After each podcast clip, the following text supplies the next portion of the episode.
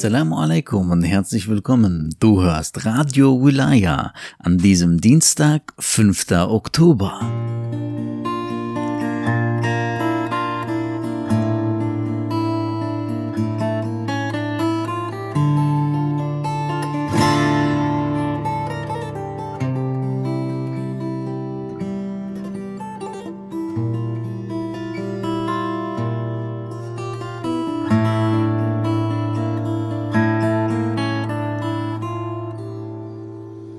Du hörst die 57. Predigt von Imam Ali aus dem Buch Fahrt der Eloquenz mit dem Titel Eigenschaften eines Tadelnswerten. Über euch wird nach mir ein Mann mit großem Schlund und dickem Bauch die Oberhand gewinnen. Er wird verschlingen, was er vorfindet, und er wird das verlangen, was er nicht findet.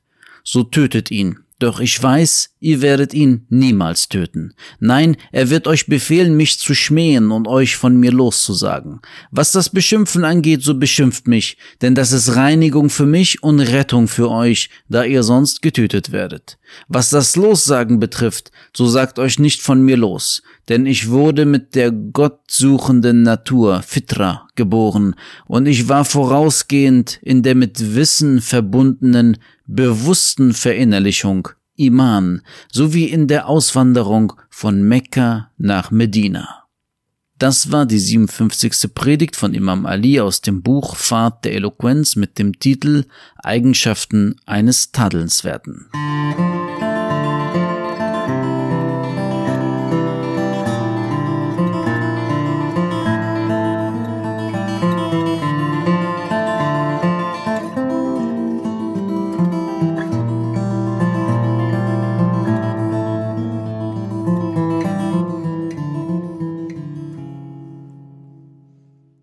بسم الله الرحمن الرحيم. اللهم رب النور العظيم ورب الكرسي الرفيع ورب البحر المسجور ومنزل التوراة والإنجيل والزبور. ورب الظل والحرور ومنزل القرآن العظيم ورب الملائكة المقربين والأنبياء والمرسلين. اللهم إني أسألك بوجهك الكريم و به نور وجه کل منی و ملک کل قدیم یا حی یا قیوم اسألك باسمك الذي اشرقت به السماوات والارض وباسمك الذي يصلح به الأولون والآخرون. يا حيا قبل كل حي ويا حيا بعد كل حي ويا حيا حين لا حي يا محيي الموتى. ومميت الأحياء. يا حي لا إله إلا أنت. اللهم بلغ مولانا الإمام الهادي المهدي القائم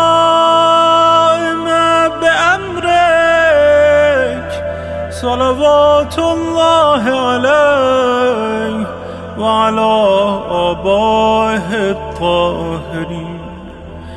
عن جميع المؤمنين والمؤمنات في مشارق الأرض ومغاربها سهلها وجبلها وبرها وبحرها. وعني وعن والدي من الصلوات زنة عرش الله ومداد كلماته وما أحصاه علمه وأحاط به كتابه. اللهم إني أجدد له في صبيحة يومي هذا. وما عشت من أيامي عهدا وعقدا وبيعة له في عنقي لا أحول عنها ولا أزول أبدا. اللهم اجعلني من أنصاره وأعوانه والضابين عنه والمصارعين إليهم في قضاء حوائجه والممتثلين لأوامره والمحامين عنه والسابقين إلى إرادته والمستشهدين بين يديه. اللهم ان حال بيني وبينه الموت الذي جعلته على عبادك حتما مقضيا. فأخرجني من قبري مؤتزرا كفني شاهرا سيفي مجردا قناتي. ملبيا دعوة الداعي في الحاضر والبادي اللهم أرنا الطلعة الرشيدة والغرة الحميدة. واكحل ناظري بنظرة مني إلي وعجل فرجه وسهل مخرجه وأوسع منهجه واسلك بي محجته وانفذ أمره واشتد أزره واعمر اللهم به بلادك واحي به عبادك فإنك قلت وقولك الحق. ظهر الفساد في البر والبحر بما كسبت أيدي الناس. فأظهر اللهم لنا وليك وابن بنت نبيك المسمى باسم رسولك حتى لا يظفر بشيء من الباطل إلا مزقه. ويحق الحق ويحققه واجعله اللهم مفزعا لمظلوم عبادك وناصرا لمن لا يجد له ناصرا غيرك ومجددا لما عطل من أحكام كتابك ومشيدا لما ورد من أعلام دينك وسنن نبيك صلى الله عليه وآله. واجعله اللهم ممن حصنته من بأس المعتدين. اللهم وسر النبي. محمدا صلى الله عليه وآله برؤيته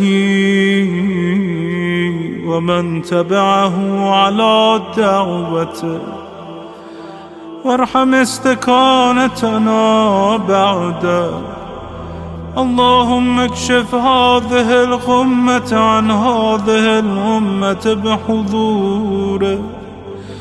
وعجل لنا ظهوره إنهم يرونه بعيدا ونراه قريبا.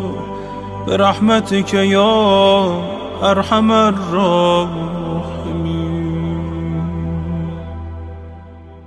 العجل العجل يا مولاي يا صاحب الزمان. العجل العجل. يا مولاي يا صاحب الزمان. العجل العجل. يا مولاي يا صاحب الزمان.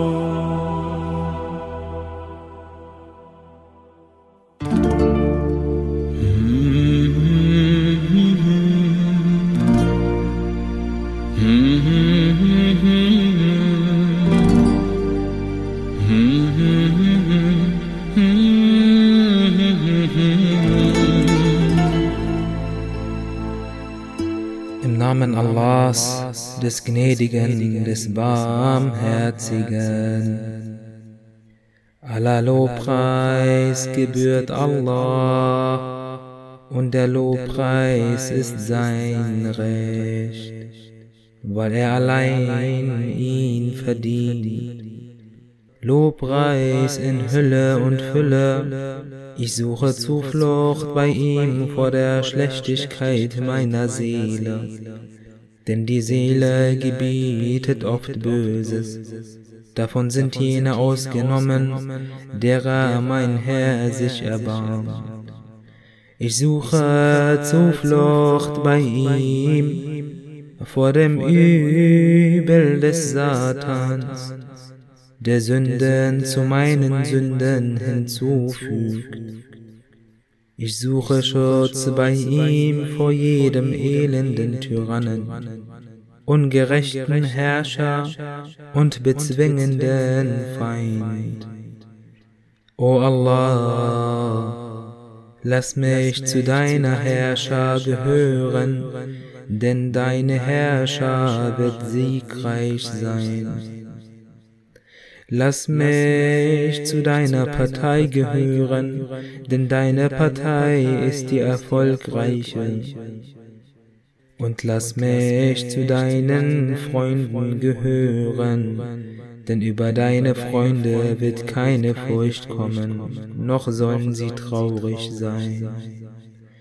O Allah, Lasse für mich meine Religion in Ordnung sein, denn sie ist das schützende Band meiner Angelegenheiten. Lasse für mich mein Jenseits in Ordnung sein, denn es ist die Heimstätte meiner dauerhaften Bleibe und dorthin fliehe ich aus der Nachbarschaft des Abscheulichen. Lasse das Leben ein Zuwachs an allem Guten für mich sein und den Tod eine Verringerung von jedem Übel.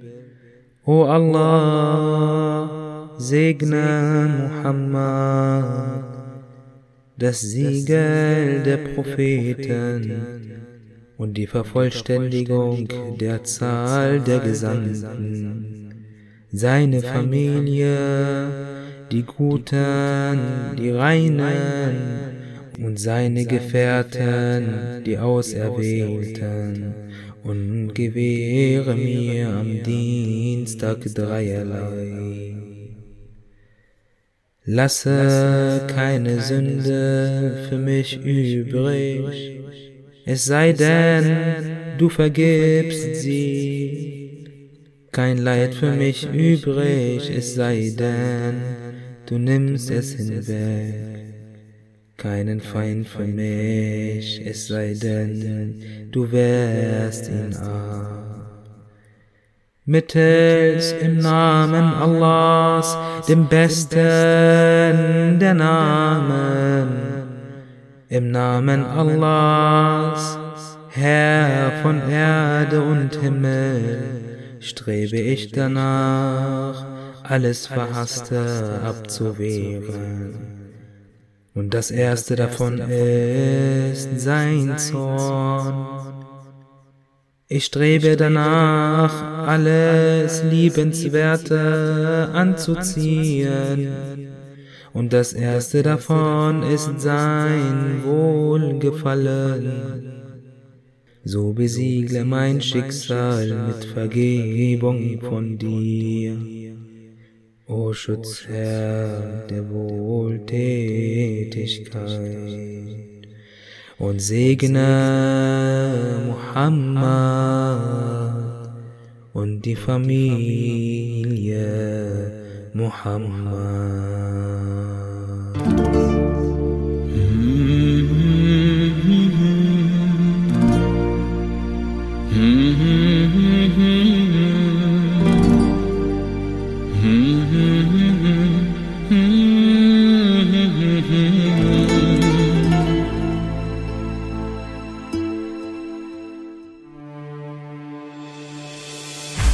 علی بگو آقا جون عواست به منم باشه. به علی بگو آقا جون حواست به منم باشه.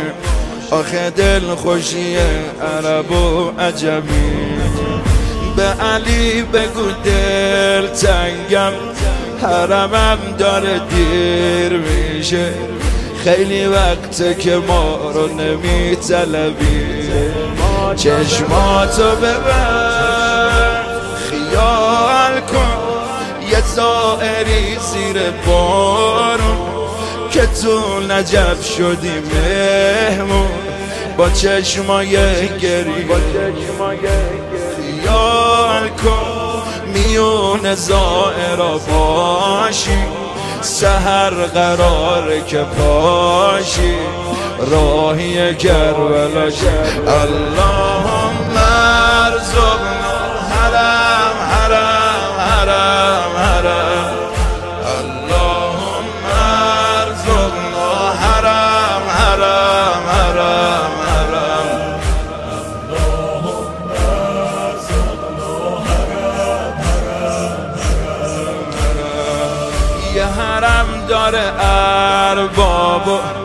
یه جهان گرفتارش یه حرم داره ارباب و یه جهان گرفتارش.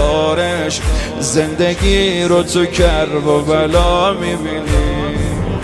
یه دفعه می‌رسیم پابوس یه سالی تو هوای غم. یاد خاطر هامونو اربعینی چشماتو ببر خیال کن با خستگی تو جاده. رسیدی پای پیاده. شبت شب اون شب. خیال کن چه شوری و چه فروغی. گمی میون شلوغی. یاد بی بی زینب. اللهم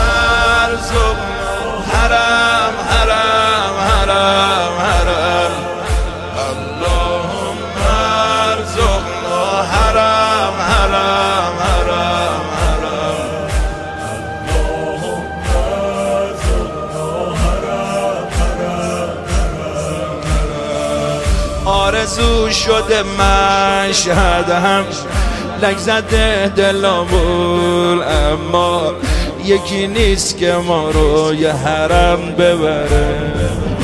هی به هم میگیم این روزا خدا رو چه دیدی؟ شاید یه نگاهی کنه ما رو هم بخره. حرفش شده باز نشستی کنج گوهر شد نگات به گنبدش افتاد چه است شیرینی. خیال کن خراب بودی شدی آباد. کنار پنجره فولاد. شفاتو می‌بینی. اللهم ارزقنا